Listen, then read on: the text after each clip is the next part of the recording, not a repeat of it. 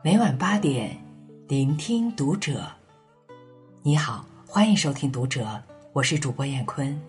今天和你分享的文章：李子柒掀起崩塌，尽找判若两人。关注读者新媒体，一起成为更好的读者。前段时间，一组李子柒的生活照被助理晒出，网友发现其手部粗糙、肩宽背厚。与视频中的仙女状态判若两人，网友纷纷感慨她的艰辛，也折服于她的坚强。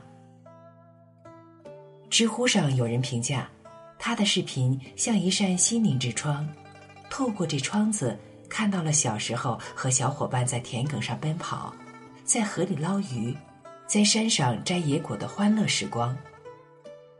自己也暂时脱离了生活常态，放下了浮躁。游历在田园，体验了一把不属于自己的安宁。古风田园生活令人神往，美食美景也十分治愈，但背后的辛勤汗水不可忽视。一蔬一饭需要播种、插秧、灌溉、收割，一项新技艺免不了勤学苦练。一则完美视频可能经过几十次重拍，挑扛重物导致斜方肌发达，他没有优美的天鹅颈；而劈柴、定桩等粗重劳动，让一双手粗糙裂口，遍布茧痕。艺术源于生活，也高于生活。滤镜之外的李子柒，没有仙气飘飘。却多了人间烟火的真实况味。欲戴王冠，必承其重。正因经年累月的踏实耕耘，才有了今日的收获。从某种意义上，这些伤疤也是勋章。绝世独立者，必从尘中来。李家有女，其名子期。故事要从二十多年前讲起，一个女婴咕咕坠地，让原本贫寒的家境雪上加霜。父母离异后，父亲去世，继母苛待，小女孩日渐长大，和爷爷奶奶相依为命。爷爷做过乡厨，善于农活，也会编织竹器、制作木工，操办过邻居间的红白喜事。奶奶则教他做饭，幼时记忆中的美食滋味，是为数不多的温暖。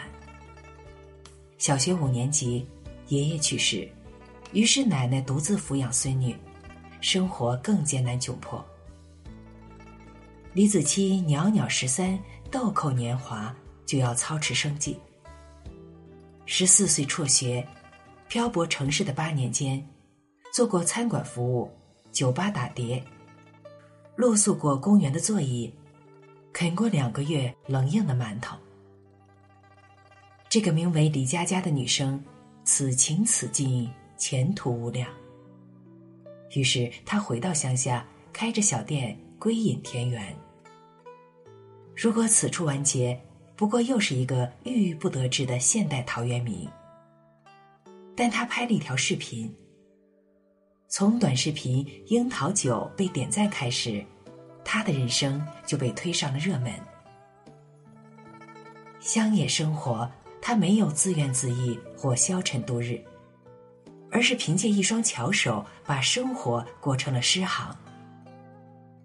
最初的设定话题取自俗语：“四季更替，适时而食。”三月桃花烂漫，于是桃花酿酒。春水煎茶，四月枇杷成熟，一壶果酒芬芳。五月樱桃红了，于是为樱桃酱，烘樱桃干。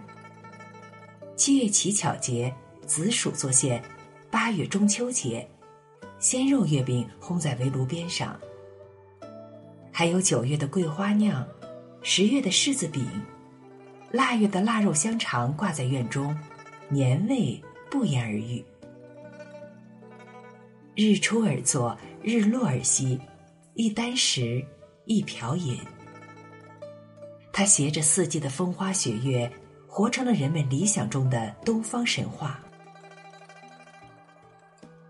不再是单纯的美食博主，也不仅仅是带货网红。但相比传统文化推广者，李子柒更像是一个传统手艺人。他带着中国非物质文化走向国际。视频中的他穿着古风服饰，认真的耕作、采摘、洗染、木工。在他身上，繁华世界都化作了岁月静好。工艺品、生活日用、农作物，都是他亲手制作。只有人想不到，没有他做不出。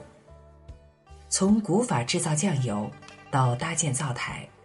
手造文房四宝，手绣蜀锦织锦。春日的花红，年来做胭脂。吃完的葡萄皮，花青素染出一条紫裙。纳凉消夏，就用木头和竹子搭起一座茅草棚和秋千架。现代通讯的发达，让李子柒的所作所为，通过一根细细缆线传播到五湖四海。千家万户，如同一部田园风光片，纵览一个中国女子的力量和才智。国外网友称她为来自东方的神秘力量。二零一六年，短视频《兰州牛肉面》全网播放量五千万，点赞六十万。二零一七年，短视频《秋千》全网播放量八千万。点赞超过一百万。二零一八年，海外运营三个月，李子柒原创短视频获得 YouTube 银牌奖，粉丝数破一百万。汉装、面包窑、芋头饭等作品在 Facebook 获得数百万的播放量。二零一九年八月，获得超级红人节的最具人气博主奖，年度最具商业价值红人奖。获得中国新闻周刊影响力人物荣誉盛典的年度文化传播人物奖。人民日报、新华社、央视新闻也相继点名好评。文化走出去，期待更多的李子柒。读懂李子柒，此中有真意。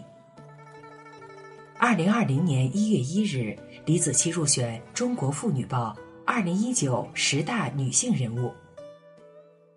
二零二零年五月十九日，李子柒担任首批中国农民丰收节推广大使。盛名蜂拥而至，随之而来的是质疑诋毁。一夜爆红的李子柒，每天打开信息框，就是几十上百个广告商预约，还有数不清的围攻谩骂。因为不断受到骚扰。迫于舆论压力，他停更过一段时间，怕奶奶受到伤害。但他终于不再孤军奋战。最开始的主战场是视频平台美拍，之后进入微博美食频道，再后来成立子期文化传播公司，持股百分之四十九。他终于拥有了一位网络红人必备的专业团队和流量支持。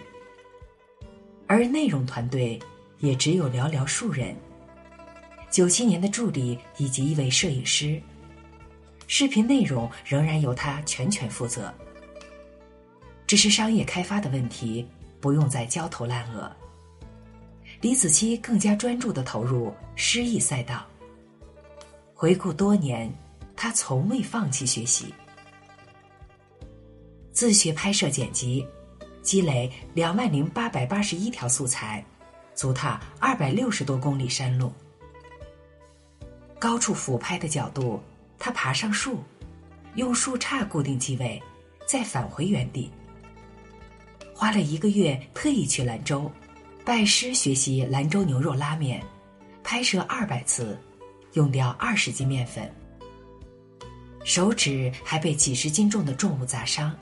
带伤口还要继续操作按键。换成旁人，也许早就放弃，但他是李子柒，不怕苦，不怕累，只想精益求精。偶然，他发现画质模模糊糊，于是请教视频制作达人，反而收获了一位师傅教给他更多的剪辑方法。贵人相助，仙人指路，也需要自身努力才能契合时机。一步步走到今日，成功经验不可复制，知识经验全凭积累。现实生活中的李子柒并不是仙女。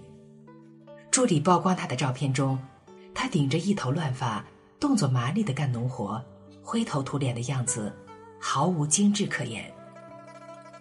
手部特写十分粗糙，与妆后光彩照人的面孔极不相称。李子柒自己也说：“真实的农村生活，不是画面里那样。居于农村，隐在山野，再想出尘不染，也要面对柴米油盐的琐碎。家务扫除，下田插秧。”都要撸起袖口，卷起裤管。无人替他负重前行，他只能自己扛起生活艰辛。有人羡慕他一夜爆红，有人讥笑他读书不多。但异地而处，如果换成是自己，无父无母，孤苦漂泊，家徒四壁，老人代养，我们又能做得多好？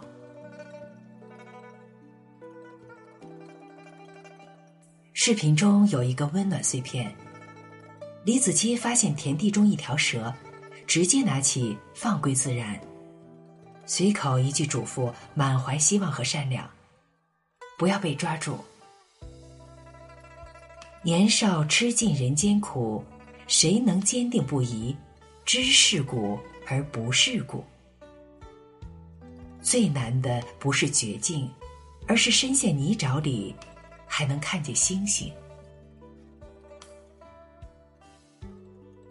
如今，农耕文化渐渐淡出都市生活。城市中的人，地铁快轨，楼宇森森，活在鼎沸和忙碌中。有一个白衣素手的女子，居于山林中，阡陌交通，鸡犬相闻，她让人赏心悦目。她诗意而又现实。我是一个财迷，我最怕出了事，亲人生病需要花钱，而我拿不出钱。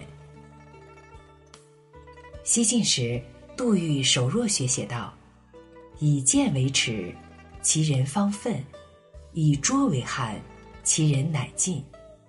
无一者自强，世所破焉。”